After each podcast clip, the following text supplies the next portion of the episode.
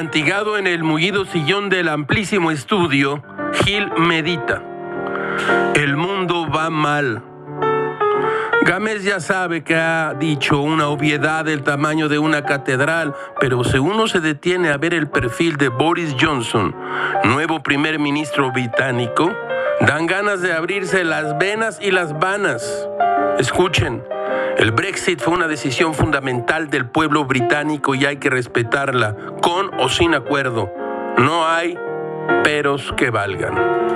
El Boris, como se le dice en la Gran Bretaña, recordó a su amigo Trump y proclamó que su gobierno va a restablecer la confianza en la democracia. En el Reino Unido, a Gilga le va a dar algo.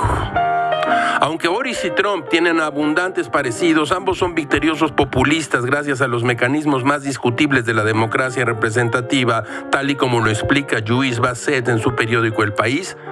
En lugar de los votos populares, como son la votación directa presidencial que permite alcanzar la presidencia teniendo aún menos votos o la elección del primer ministro en una votación interna del Partido Conservador que deja en manos de apenas 190 mil militantes el destino del Reino Unido.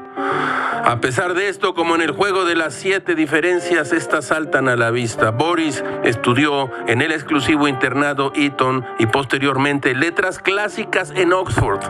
Inició su carrera periodística en el Times de Londres, pero lo despidieron por falsificar una cita, así como lo oyen, despedido. En cambio acá entre nosotros los nombramos directores de Mentimex. Todo, todo es muy raro, caracho. Como diría Jubert, es mejor merecer honores sin recibirlos que recibirlos sin merecerlos.